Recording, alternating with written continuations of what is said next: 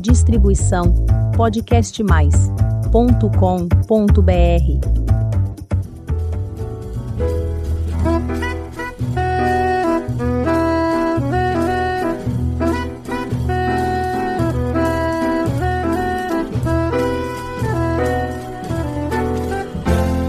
Olá, eu sou Elizabeth Junqueira do canal Avosidade.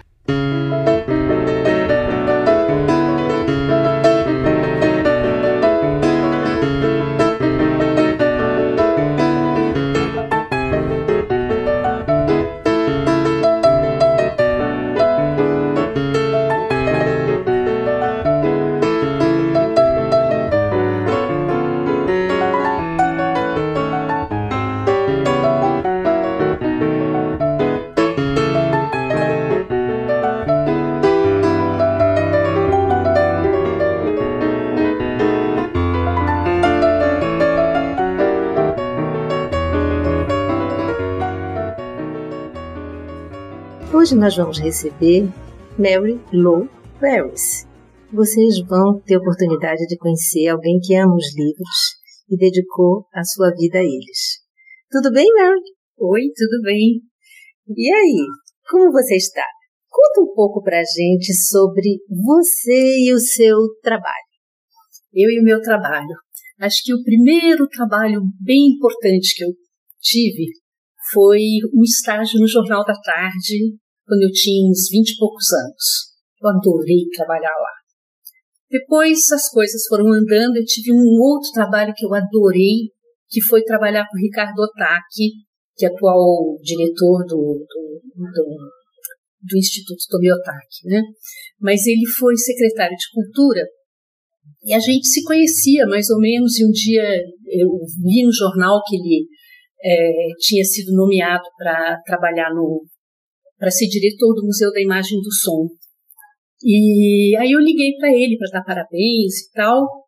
E ficamos conversando, e ele falou: ah, então vem trabalhar comigo. eu fui trabalhar com ele. E foi uma delícia, foi um trabalho muito estimulante.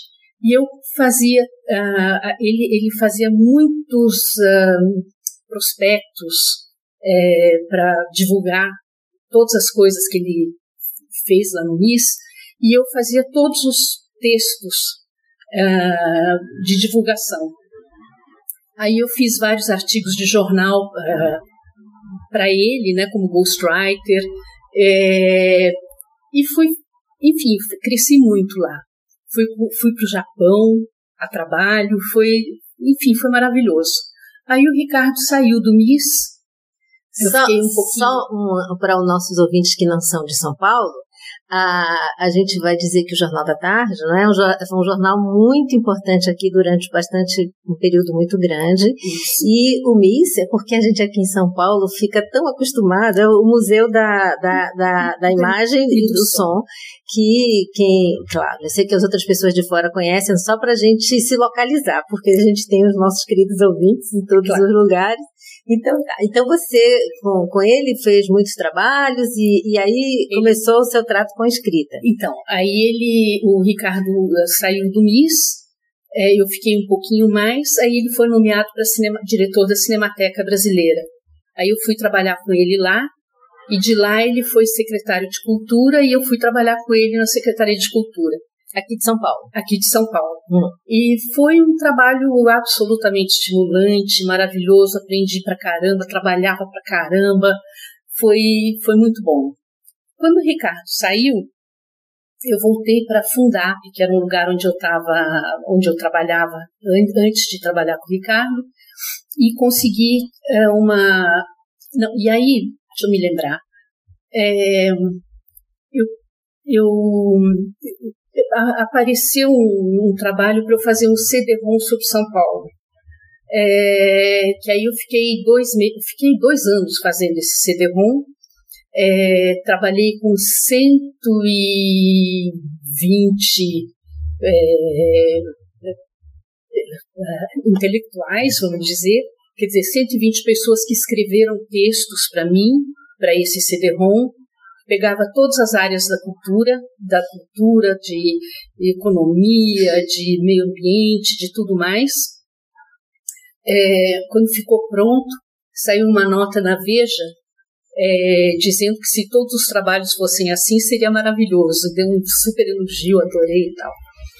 Bom, é, acabando esse trabalho, eu já estava começando a, tinham aparecido algumas coisas de livro para fazer. Aliás, eu tinha feito uh, no intervalo ali do, do, com o Ricardo, eu fiz meu primeiro livro, que foi um uh, para a Secretaria de Cultura sobre os projetos que a gente estava desenvolvendo. Aí eu fiz um com o Ricardo, que foi um livro sobre o Rio Tietê. O Ricardo, foi quando o Ricardo saiu da secretaria. Ele foi viajar, ia passar dois meses fora do Brasil, e chegou um carro na minha casa com umas caixas assim enormes, é, com fotografias, com vários textos, tudo desarranjado e um bilhetinho do Ricardo. Esse livro precisa estar pronto em dois meses. Foi maravilhoso. É, né? É. E depois eu fiz outro livro com o Ricardo para a Fundação SOS Mata Atlântica e começou a aparecer vários projetos, começaram a aparecer vários projetos de, de livro. O primeiro que eu fiz assim já como a editora Terceiro Nome, que aí eu montei essa editora. Ah, então, antes de começar o livro, como é, conta como é essa editora. Como é que foi esse processo de começar uma editora? Olha, eu acho que foi um processo não muito comum, hum. porque eu nunca fui muito boa administradora. Eu acho que tem, deveria ter sido, deveria, teria sido mais fácil se eu fosse, né? Mas é, as coisas foram aparecendo. Então, depois de fazer esses, as coisas com a secretaria, uh, esses dois livros que eu fiz com o Ricardo, três livros que eu fiz com o Ricardo, é, apareceu um, um, um outro projeto que foi o primeiro livro que saiu realmente pela editora, que foi um livro que se chama Portinari devora Hans Staben. É... Nossa, traduza, traduza pra gente, porque aqui ficamos todos sem saber, então, entendeu? Foi assim, o Hans Staben é, foi um, um, alemão que veio para o Brasil em 1500 e pouco. É, ele foi sequestrado pelos índios em Bertioga, na, aqui, no litoral de São Paulo. No litoral de São Paulo, tá. Ficou nove meses é, é, cativo? cativo em Angra dos Reis e conseguiu depois fugir. E, e ele escreveu várias coisas sobre, sobre o Brasil, sobre os índios e tal. É, fez, e quando ele voltou para a Alemanha, é, uma pessoa fez os desenhos é, sobre essa história toda orientado por ele. Esse, esse livro sobre o Randstad foi o primeiro best-seller mundial. Ele saiu em todos os lugares, inclusive com os desenhos estranhos, assim, de um árabe e outras coisas, porque ninguém sabia muito bem o que, que eram os índios, né? É, a representação era da, na imaginação. Exato, é. Mas então, a gente, o livro que a gente fez, fizemos esse do, do Hans Staden, um pequenininho, e fizemos os desenhos que o Portinari fez para uma edição americana, é, que não chegou a ser feita, porque eles, os, o, a, o pessoal que tinha encomendado os livros achou que era, as cenas eram, eram violentas demais, é, não era o que eles queriam. Então esses desenhos ficaram guardados e vieram parar na minha mão. E aí eu fiz com o Ricardo esse primeiro livro, esse e o do Hans Dagen. E foi um sucesso, foi maravilhoso, enfim. É, imagino que é, deve ser muito divertido, porque até então a maioria das pessoas né, conhece só o caramuru.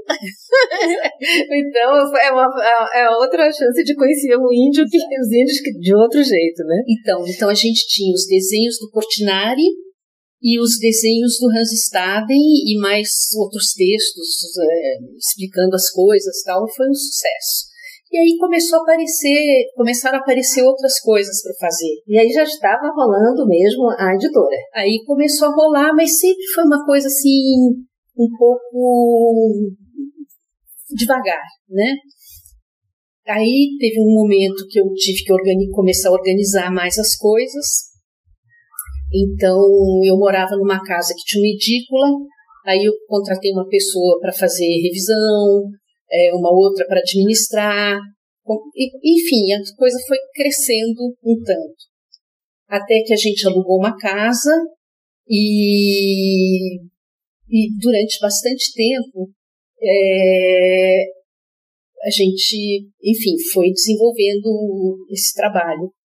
E eu acho que eu devo ter feito uns 400 livros até hoje, mais ou menos. É, aí chegou uma, teve uma hora que eu que as coisas estavam ficando difíceis, porque eu fazia muita coisa com lei de incentivo.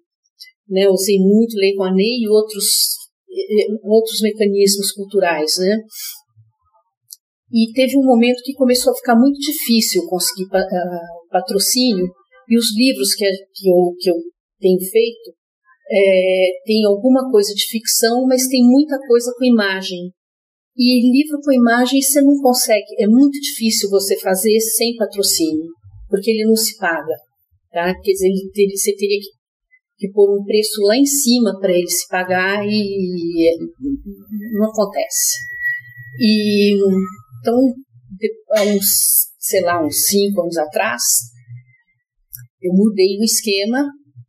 É, eu comecei a trabalhar aqui em casa, então fiz uma parceria com a editora Martins Fontes, de uma, uma parceria de distribuição, que é um trabalho complicadíssimo, muito caro, que é um trabalho é, distribuição você tem que ir atrás de tudo por toda parte. É, enfim, é um trabalho caro.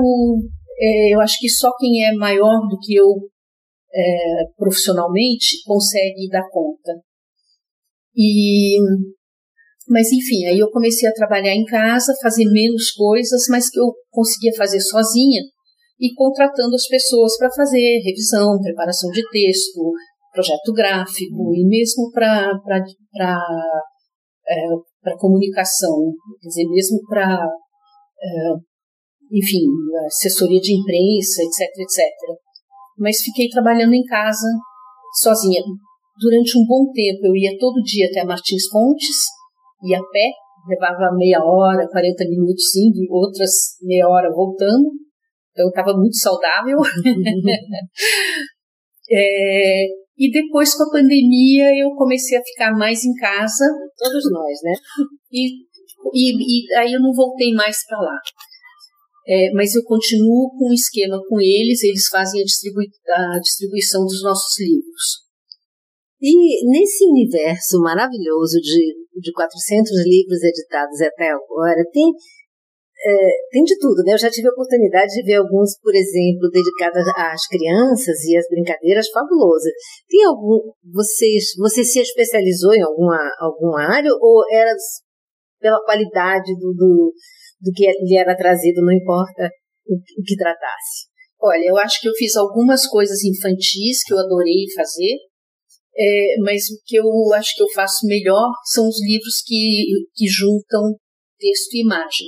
Tá. Tá? Então tem muita coisa que apareceu e tem muita coisa que a gente criou, que a gente inventou.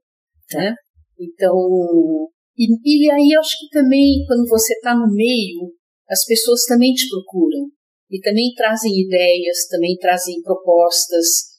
Então, é, eu acho que a parte mais difícil é conseguir o patrocínio para fazer esses livros com imagem, principalmente.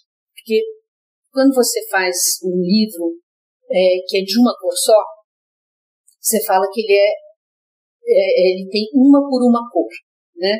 Ele é, é, é, preto ou outra cor de um lado e do outro lado da, do texto, do, da folha. E quando você faz livros com imagem, principalmente se for colorida, você faz no 4x4.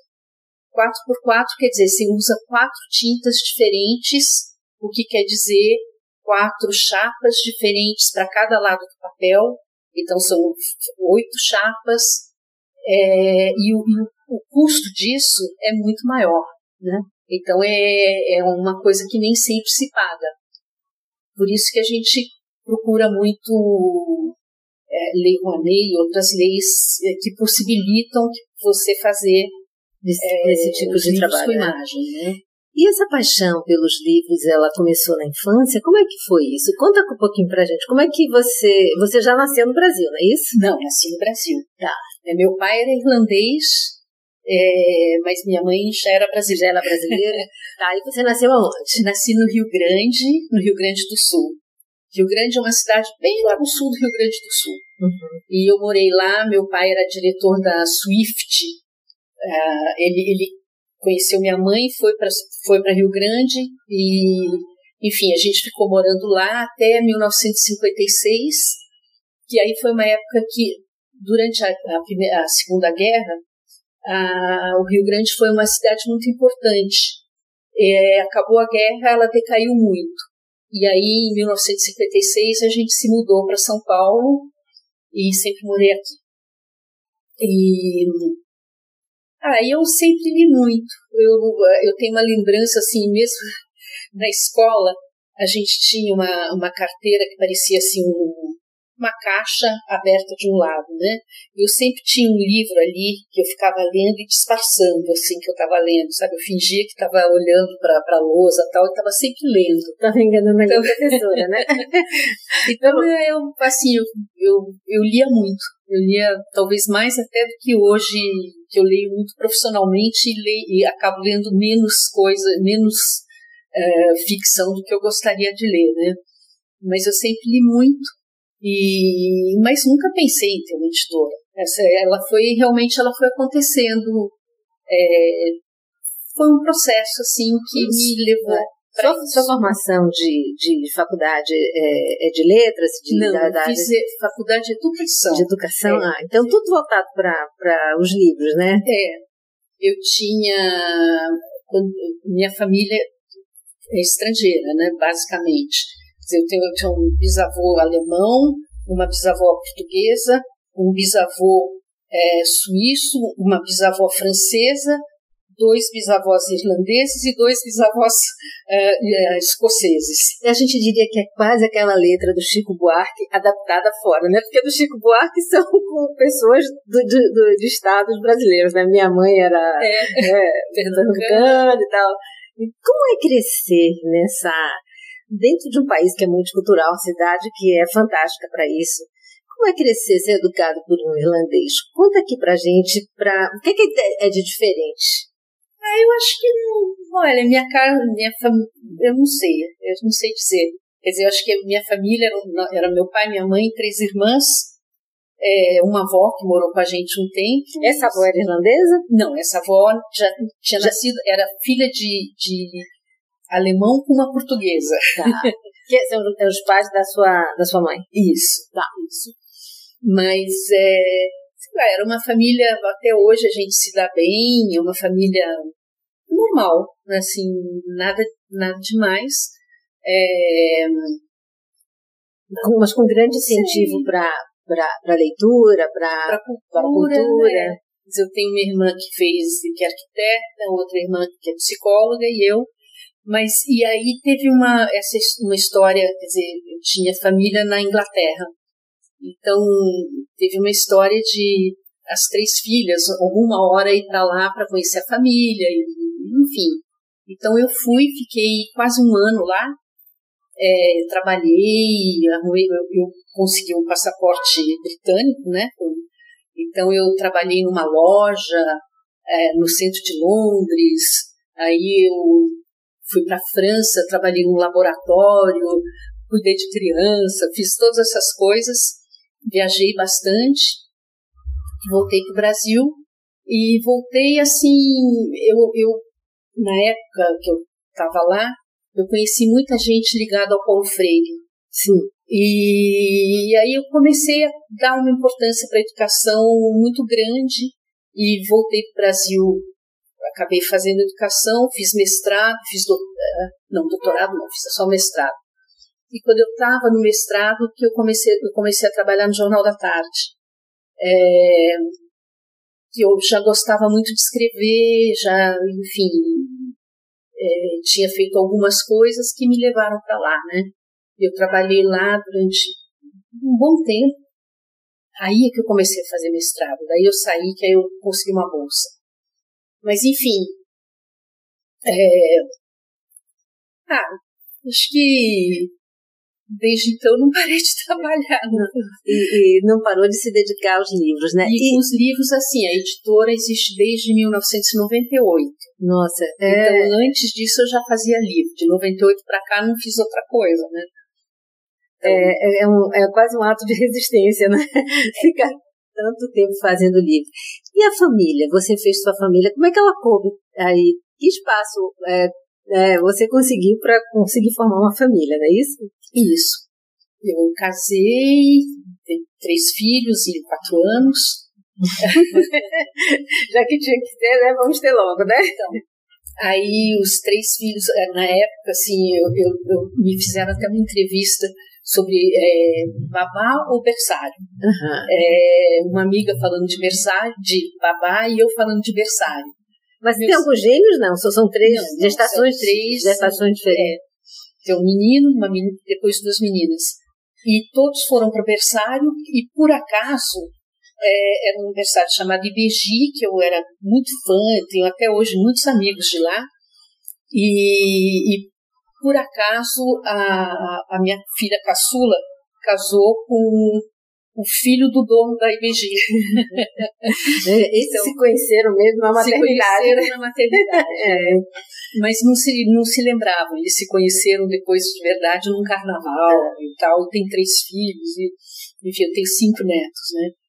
Mas, é, não, era, olha, era uma coisa bastante complicada. Uhum. Mas eu me lembro, assim, é, porque eu, eu me lembro que tinha momentos muito difíceis é, e nas férias era uma era uma coisa a gente trabalha tem horário tem todas as coisas e o que, é que faz com as crianças nas férias né? Então eu me lembro que teve uma época que a gente fez um um poolzinho de amigos é, eu lembro que a Maria Rita Kel era uma delas eu e outras pessoas e cada dia ficava na casa de uma então uh, então eu, eu trabalhava quatro dias e um dia eu tinha que ficar com as crianças, as crianças. Né? É, nas férias. E outros momentos assim, tinha meu marido ajudava um pouco e mas razoável, né? É, mas enfim, tinha momentos muito difíceis.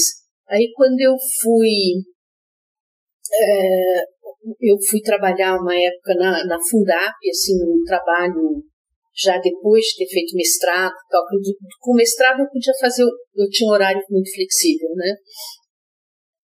Mas aí eu arrumei um trabalho na Fundap, onde eu trabalhei bastante tempo, e eu trabalhava 28 horas por semana, com horário marcadinho. marcadinho. É, eles me propuseram uma época aumentar meu salário para eu ficar 40 horas, eu falei, eu não consigo. Uhum. É, não, não, não consigo. E então eu fiquei fiquei trabalhando assim, eu conseguia dar conta de levar filho em médico, de fazer, enfim, eu tinha que dar 28 horas por semana. Tinha que ser de circo, né? Eu acho que as mães também têm que ser de circo sempre, né?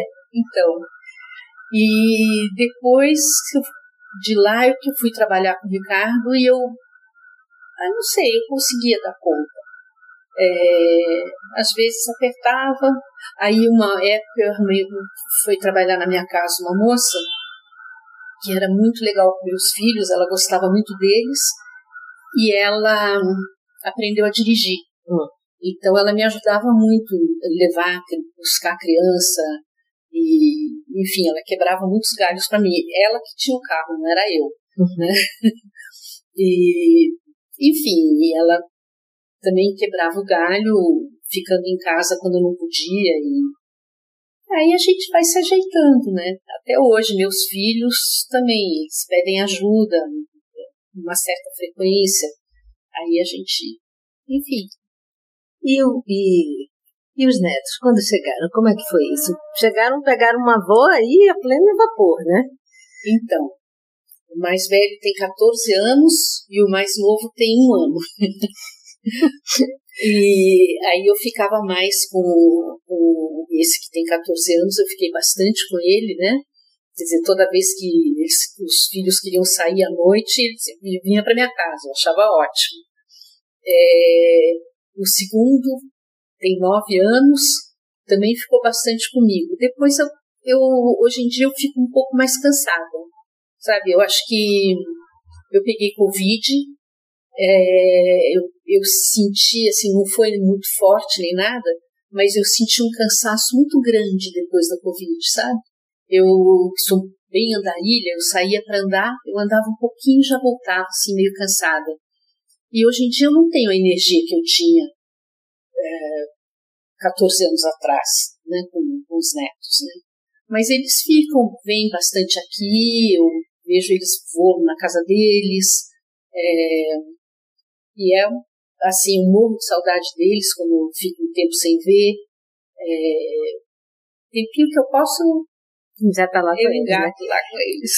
E de toda essa obra que você fez, é, o que, que você diria aqui para o nosso ouvinte? É, eu já tive a oportunidade de ver um ou dois livros que você até é, me presenteou. Para o ouvinte, como, é, como seria desse, desse maravilhoso é, como diria, essa quantidade maravilhosa de livros que você editou, um que seria especial para a criança, que, que fosse assim, para uma avó começar a fazer uma ligação com o neto via este livro? Olha, eu fiz três livros. Eu, eu, no primeiro governo do Lula, eu fiquei muito ligada na questão latino-americana. Sim. E acabei fazendo três livros é, latino-americanos então, é, eu, eu fiquei muito ligada em questões latino-americanas, né? E, e aí acabei fazendo três livros que eu gosto muito. É, dois deles do Juan Villoro, que é um autor mexicano premiadíssimo. É, ele fez um livro que se chama é, O Estádio dos Desejos, que é uma história de futebol deliciosa. E ele escreveu um outro que chama Um Táxi para os Bichos de Pelúcia, que também eu adoro. E o outro, terceiro que eu fiz, latino-americano, foi do Menco Giardinelli, que é um autor argentino, que escreveu um livrinho chamado Luli e uma Gatinha Selvagem. É, enfim, são três livros que eu gosto muito. Eu tenho vários outros livros infantis. É... Posso falar de todos eles. É, são todos mas, ótimos, né? Mas essa dica. Mas eu acho que, assim, eu ainda acho que, que o meu forte são, são os livros é, não ficção, é, com, com, textos e imagens. Com textos e imagens. Tem Mas... um que eu adoro, por exemplo, que eu fiz há pouco tempo atrás, que é um livro do Francis Heine, é, era um processo de escrever que é uma delícia, né? Porque a, gente, eu conhecia ele, a gente se conhecia e resolvemos fazer um livro sobre a obra dele. E então um dia o, Francis me ligou e falou: assim, Olha, vou começar a escrever. Aí ele começou a escrever, mas ele não sabia escrever direito no Word. Então saiu uma bagunça. Aí eu ia, eu ia editando o livro, editando os vários capítulos, Aí uma hora o Francis falou, ah, mas como é que eu vou escrever sobre as, as músicas né, que, eu, que eu propus é, sem mostrar elas? Bom, o resultado, assim, o livro tem é, 342 QR codes de música, você pode ouvir as músicas inteiras dele e de outras pessoas, parceiros, etc, etc. É, mais fotografias e mais toda a história que ele conta sobre a a vida dele sempre ligado à música. Foi assim, a gente ficou super amigo. Hoje em dia, às vezes, quando eles vêm para São Paulo, eles ficam hospedados aqui em casa. E aí ah, foi foi muito legal fazer esse livro. E é, é, e é esse tipo de coisa que eu gosto muito de fazer. É loucura, mas é maravilhoso. E o que você diria? É, como uma pessoa que ainda não vamos dizer, não criou o hábito de ler. É que a gente parece, quando a gente fala de livros e todos esses personagens e todos esses autores, parece um mundo tão distante, né? É, e ainda mais hoje com essa tecnologia que é, tira, quer dizer, a tecnologia é excelente, ninguém tem nada contra a tecnologia, ela nos ajuda muito, mas esse passear por todo mundo, por todos os personagens, por coisas inimagináveis, o que, que você diria para essa pessoa? É, por onde começar? Olha, eu, assim, com cinco netos, né, de idades diferentes, é, eu acho que a gente ter os livros em casa, eles, eles mesmos pegam os livros e, e olham, às vezes eles pedem para contar a história, às vezes eles nem pedem, eles só olham pelas imagens. Eu tenho duas netas de três anos. As duas chegam aqui em casa, pegam os livros e ficam olhando. E de vez em quando perguntam alguma coisa, tal. Enfim, eu acho que cria um hábito, né?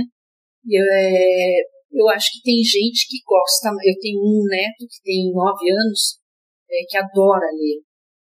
E desde pequeno ele, ele gostava de ler e ele continua sendo um leitor voraz. Mas não é. Eu acho que você ter os livros em casa é, é uma primeira questão para que eles olhem. E eu acho que eles olham. Eu acho que é, você ter o livro acessível mesmo que eles vão ver Peppa Pig na televisão, é, eles pegam os livros e olham. Eu acho que é, eu acho que contar história, eu acho que é, é legal, mas eu acho que a, a presença do livro é, é muito importante. Isso seria uma, uma ótima dica para as crianças trazer esses livros infantis para o universo delas. E agora uma pergunta mais difícil ainda. E para quem ficou adulto e para quem ficou adulto hum. e não gosta de ler, nunca se aventurou na leitura. O que você diria? Que primeiro passo? Por onde começar? Por um bom é, um bom livro de ficção.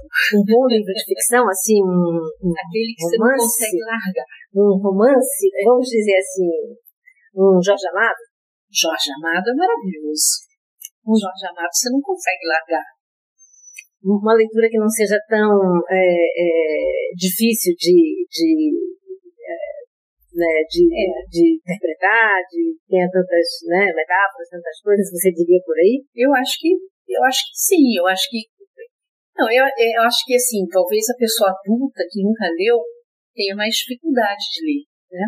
Acho que até porque quanto mais você lê, mais rápido você lê também, né? eu, eu acho. É, mas eu acho que assim, eu acho que ficção é uma coisa que, que pega muito, né? Uma ficção muito difícil. Mas livro de não ficção com um assunto que interessa também pega muito. Né? Eu acho que você lê um livro sobre plantas. Você lê, por exemplo, você tá, você gosta de, é, você quer emagrecer. Tá. Né? Um livro lê... que seja do seu interesse, de um assunto é. que seja do seu interesse. É, eu acho que você, você se liga ali, né? Você lê um livro sobre São Paulo, vê um livro de imagens sobre São Paulo. É uma coisa que pega, né? Eu acho que daí você começa a ler também o subtítulo, né? O, é, eu acho que você tem que pegar uma coisa que interessa, né? Quer dizer, acho que de alimentação, de fotografia, de. É, sabe, acho que. Eu acho que é isso, eu acho que é, eu, tem, tem, tem que ter interesse, né?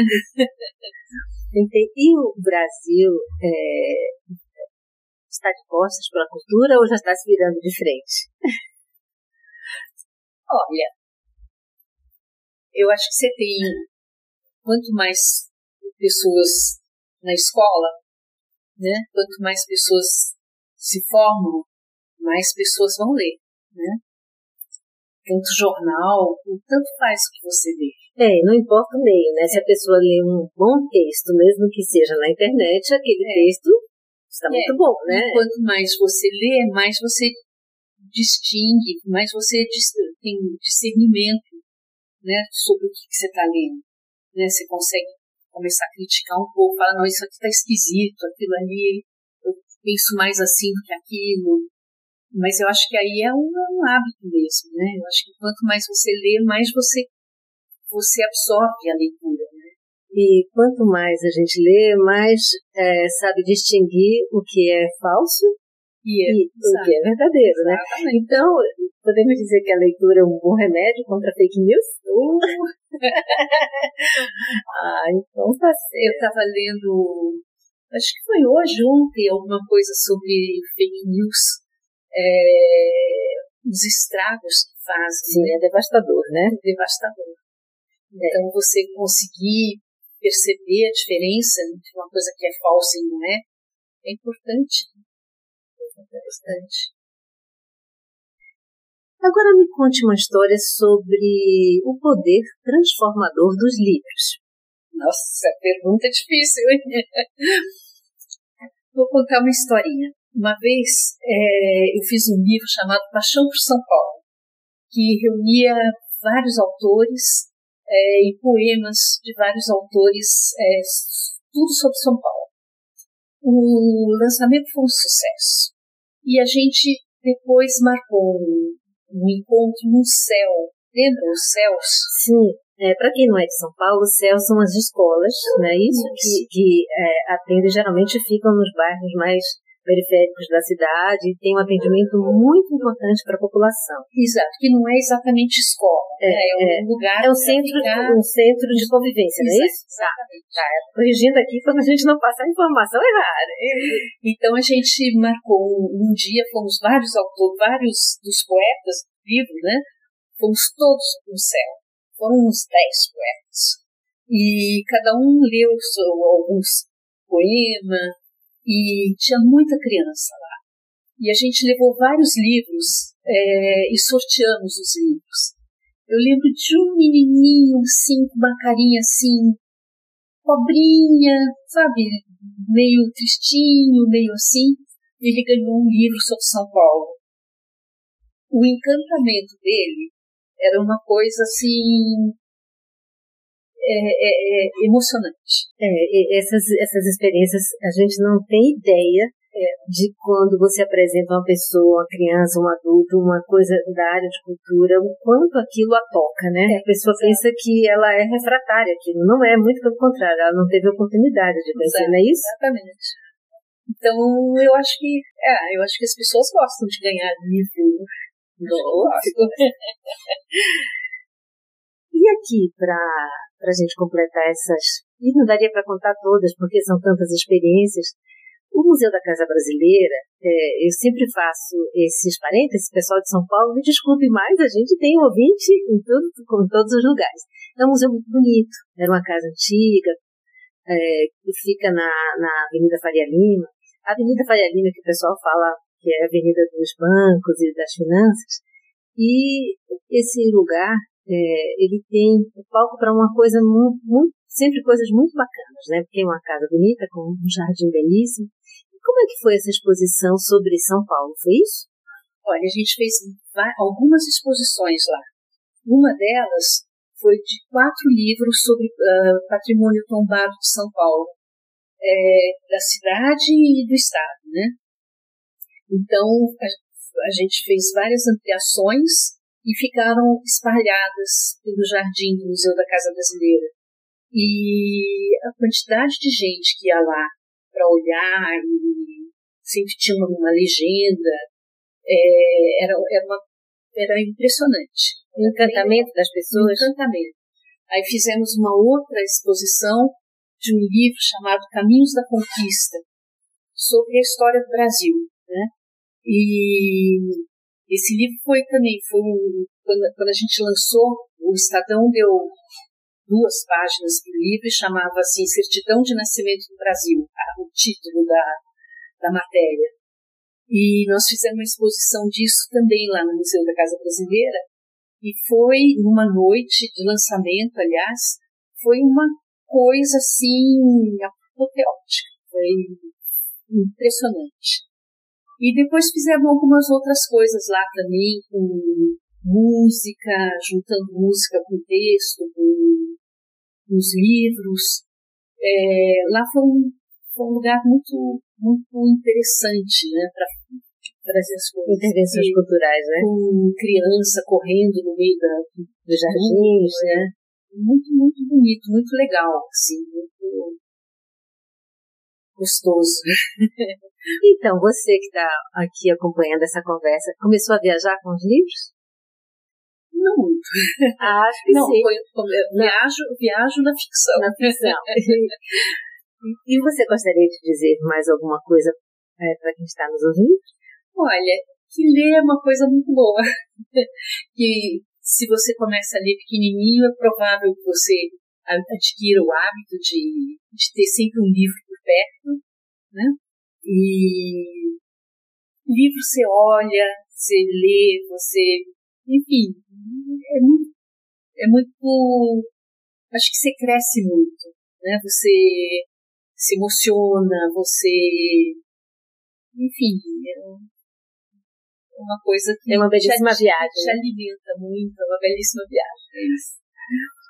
Ah, muito obrigada por, por essa conversa. Espero que a gente tenha estimulado todo mundo a começar a ler e quem gosta de ler, leia mais um pouquinho. E leia sempre para uma, uma criança. É, é, eu talvez até, veja se você concorda comigo, de repente você começando a ler para uma criança, você se estimula até a você mesmo ler mais um pouco, não é isso? eu acho. Então tá... precisa arrumar o tempo para também, né? É, se a gente, se a gente fica é, é, mexendo no celular às vezes, fazendo, é, vamos dizer, uma coisa não tem tão interessante, talvez que tal trocar esse tempo por, por uma leitura? Eu acho que vai ser mais proveitoso, não é isso? Concordo. Gênero número Muito obrigada. E para você que está nos ouvindo pela primeira vez, faça um convite. Visite o canal Avosidade e veja os episódios anteriores. Tem muita história bonita para você ouvir, aprender e se emocionar. Toda quinta-feira tem episódio novo às 16 horas. Muito obrigada pela companhia e até o próximo episódio.